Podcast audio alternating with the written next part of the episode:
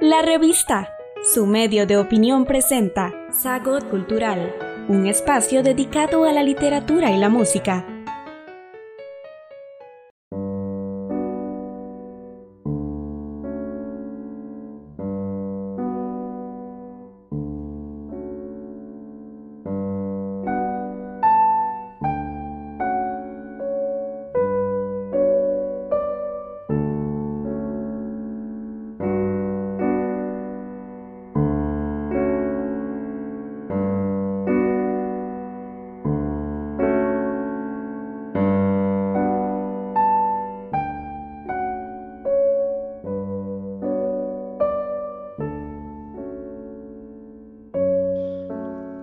Hola amigos, tenemos hoy una muy interesante conversación con Eric Satie.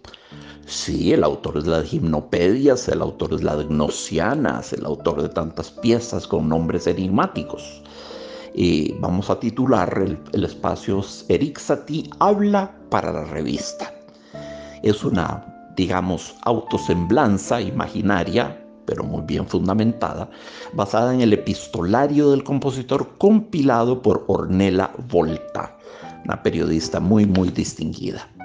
Entonces le cedo la palabra a Eric Satie.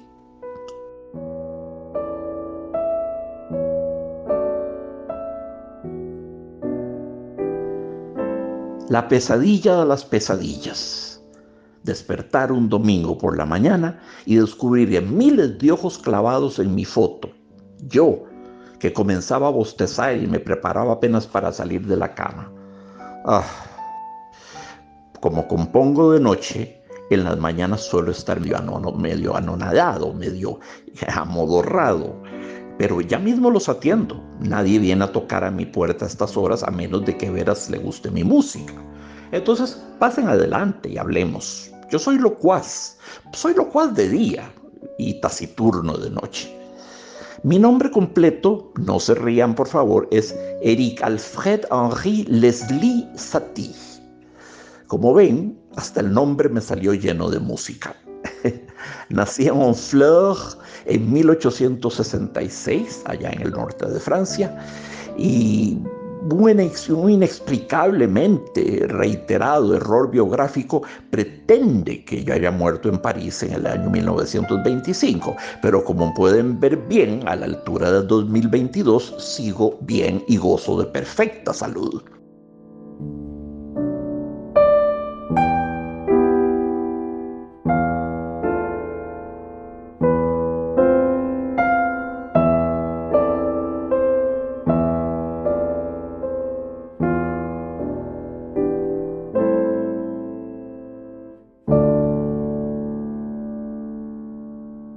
Fueron tiempos difíciles para componer. Imagínense amigos lo que era tener a Debussy y Ravel por colegas. Al primero le decía cabeza de centauro, fíjense en sus fotos y verán por qué. Y al segundo relojitos, porque se pasaba la vida coleccionando esas chucherías como si de piedras preciosas se tratase. No sé, nunca comprendí la obsesión de Ravel con los muñecos, autómatas, relojes y maquinitas de todo tipo. Me parece que su música en cierto modo, en cierto modo, este, se asemeja a esos mecanismos este, un poco misteriosos. De Ravel no sé qué pensar. Cada vez que me veía, corría a hacerme reverencias y me decía, maestro, maestro, maestro. Sin embargo, ante los colegas me describía como un precursor genial y torpe. ¿Cómo puede uno ser ambas cosas a la vez? Ah, pero vayan ustedes a escuchar su Vale mi madre la oca, para que vean a qué punto mis populares gimnopedias le debían a la sazón haber rondado la cabeza. Y de Debussy hablemos. La zarabanda de la suite pour le piano me la tomó prestada, entre comillas, de las zarabandas que yo improvisaba cuando me ganaba la vida tocando en un piano desvencijado en el albergue del Clavo, allá por la avenida Turenne, en el barrio de Montmartre, que era bohemio y que fue siempre mi hábitat social. Faena muy ingrata si esta de ser precursor. Significa que Por principio, eh, la misión de uno consiste en preparar la vía de los sucesores, en descubrir el jugoso filón que ellos sabrán después de explotar. El precursor, por definición, no termina nunca su obra. Ustedes saben, el síndrome de Moisés, señalar la tierra prometida y allanarle el camino al comodidoso de Josué. Moisés nunca entra a la tierra prometida, es el, el eterno precursor. Sí, el síndrome de Moisés, yo padecí de eso, o la historia me hizo padecer de eso. Para completar la foto que tienen frente a ustedes, les diré que soy bajito, calvo, un pequeño burgués de apariencia benigna, con ojos risueños y astutos, de barbita enmarañada. Tengo cara de fauno, pero uso cuellos tan tiesos y anteojos tan profesoriles que nadie me vería persiguiendo ninfas en los bosquecillos de alguna isla del mar Egeo. No, no, eso, eso no, jamás. Y ahora sí, tenemos la modestia por la borda. El musicólogo Raúl Manuel, a quien conocí en 1915, decía de mí que yo era el hombre más listo, más fino, más inteligente y más elegante que jamás hubiera conocido. Muy feo que yo lo diga, pues dicho está, dicho está. Y el querido Jean Cocteau, poeta, dramaturgo, cineasta, pintor, ceramista, vitralista, músico, que no era Jean Cocteau, pues él me tenía también en altísima consideración y decía que yo parecía caído del cielo. Del cielo no creo. Soy demasiado irreverente para provenir de tan diáfanas esferas. He reído tanto y que yo sepa, eso no es lo que hacen los ángeles más bien los demonios quizás. Fui antiwagneriano en 1887, cuando toda Francia se pirraba por Wagner. Fui antidebussiano en 1908, cuando toda Europa se mecía en las nubecillas del impresionismo antirrabeliano. Fui luego contrario de Ravel en 1915, cuando la pavana por una infanta difunta tenía el mundo entero delirando. Basta con que algo o alguien se importantice para que yo comience a reír. ¿De qué? No sé, no sé, me gusta ir contra las modas. Me gusta, son parte de la estulticia humana. Por principio iré siempre en contra de la pomposidad, de la tiesura de las instituciones humanas, del deslumbramiento de la gente con lo nuevo, con las modas y modillas de todos los tiempos. Como dijo Mark Twain, amigos, Tan mala es la moda, tan mala, tan mala, que hay que estarla cambiando cada seis meses. Y así es, así es. ¿Sabían ustedes que yo soy el único compositor autodidacto en la historia de la música? El arte de la composición lo aprendí solo, mientras tocaba en cafés y cabarets de Montmartre, el barrio de los artistas. Cierto, a los 40 años de edad se me ocurrió la mala idea de matricularme en la Schola Cantorum, imagínense ustedes ya con solo ese nombre, para aprender un poco de contrapunto. Tuve por profesor a Vincent Dandy, un señor muy docto y muy aburrido. Al fin de cuentas, seguí componiendo como siempre lo había hecho. No creo en otra cosa que no sea la poesía, la intuición, la ternura y el humor. Por ahí circula una tarjetilla con una autocaricatura en la que escribí, mi nombre es Eric Satie y he venido al mundo muy joven en un tiempo demasiado viejo. Al deambular a través de eso que llamamos sociedad, ¿no se han sentido ustedes como un niño que fuera arrojado de pronto a un mundo de viejos gruñones? Yo pertenezco a la infancia de la música y es ahí donde debo pertenecer. Yo soy el Peter Pan de la música. ¿Por qué habría de crecer? Si es a la eterna juventud de mi espíritu que debo todo mi arte y mi reputación. Imagínense, ahora aparezco hasta en la revista de Costa Rica, eh, al lado de don Eugenio Herrera y de otros tantos eh, eminentes eh, pensadores y escritores de este medio. Así que así de versátil soy. No tengo nada de qué quejarme en la vida, amigos. Nunca busqué ocupar el lugar debajo de Beethoven. Lo sobrehumano me asusta.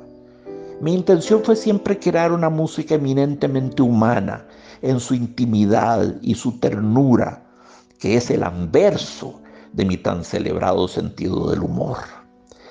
Me gusta jugarle bromas a la gente, indicarle al pianista, por ejemplo, este pasaje debe sonar como un ruiseñor con dolor de muelas. O deje de tocar y silbe por los siguientes ocho compases. O toca con la mano izquierda y métase la derecha en el bolsillo. Mis intérpretes observan mis indicaciones al pie de la letra. He estado en recitales y he visto a los pobres pianistas tener que cumplir con las indicaciones. Siendo pianista, la vasta mayoría de mi producción fue escrita para este instrumento. He aquí algunos de mis títulos. Preludios flácidos para un perro. Embriones disecados. Piezas frías. Cosas vistas de derecha a izquierda. Piezas para salir corriendo y por supuesto mis populares gimnopedias ignosianas en las que pretendo imitar el ritmo solemne de ciertas danzas rituales griegas. Ah, ¿qué voy a saber yo si eran solemnes o siquiera griegas? Les puse ese título porque me pareció bonito, eso es todo. E, e, esa es la verdad, esa es la verdad, no, no mistifiquemos a la gente. ¿Quieren que les cuente algo? Soy el único compositor en la historia de la música al que nunca le hicieron una mala crítica. ¿Saben por qué? Porque nunca crítico alguno se ocupó de mí. Bueno, con excepción de un comentarista que dijo que mi música carecía de forma. Fue entonces que decidí dedicarle, para responderle a su crítica, mis tres piezas en forma de pera. Quería forma, bueno, ahí la tiene, que sean de pera. Pero ahí no termina la cosa. Mis tres piezas son en realidad siete, porque el título completo es Tres piezas en forma de pera con una especie de comienzo, una continuación de este y uno más, seguido de una reiteración. Y lo más irónico es que yo, el compositor antiinstitucional por excelencia, fui pronto declarado padre de diversas escuelas musicales los seis, ¿verdad? Que eran Poulenc, Millot, Honegger, Auric, uh, Dury y Taillefer, el Gallo y el Arlequín, que era el grupo de Jean Cocteau, y la escuela de Arteuil. Ah, esa enfermedad que es la escolástica, recuperando para sí todas aquellas cosas que se burlan de ella. Pero no solo soy un humorista, amigos. Escuchen con atención mi música. ¿No hay también en ella ternura, melancolía, misterio, mucho de soledad. Es la música de un hombre que improvisa solo en un salón de un café parisino de Montmartre, sin clientela. Se queda solo frente a su piano y improvisa cosas melancólicas, erráticas, sin rumbo, lo que salga a fur à mesure, lo que vaya saliendo de las manos.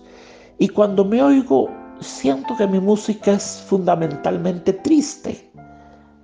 De modo que me parece que la gente nunca me ha entendido bien. Nunca ha entendido que en el fondo fui un gran solitario y un hombre predominantemente melancólico tanto como lo hubiera sido Chopin, pero claro, con un sentido del humor mucho más, mucho más acusado. Sí, es tal vez porque la vida me hizo aprender el arte de sonreír a través de las lágrimas. Sonrío y sonrío sin saber si realmente fui nunca un hombre feliz. Vuelvo ahora a mi foto, me reintegro a mi marco un pequeño espejo contenido y seguro. Tal vez he hablado más de lo que era prudente, revelado más mi corazón de lo que sería conveniente. En todo caso, ya saben dónde encontrarme. Debo consagrar el resto del día a la composición. No sé, tal vez el Café Momus sea un buen lugar para pasar la tarde. Tengo absoluta certeza de que nos volveremos a ver, amigos. Sí, sí, sí, sí.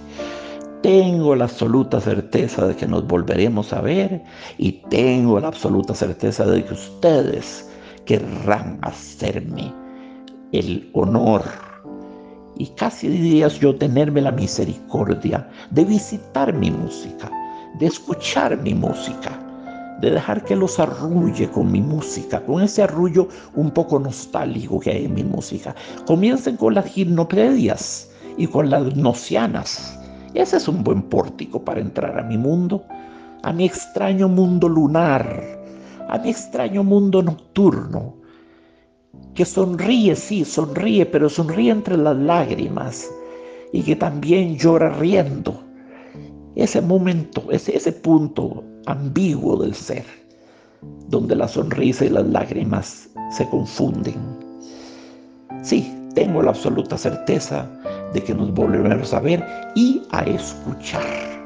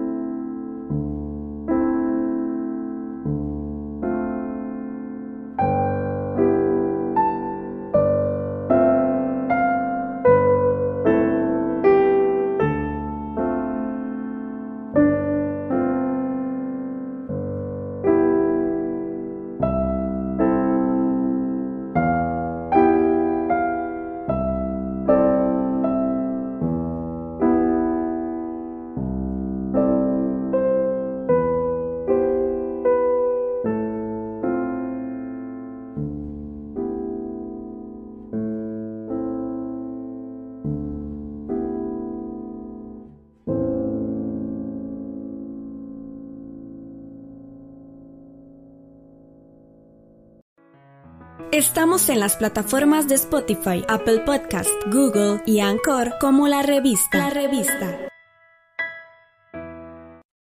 Este programa se produce con el auspicio de la Universidad Técnica Nacional.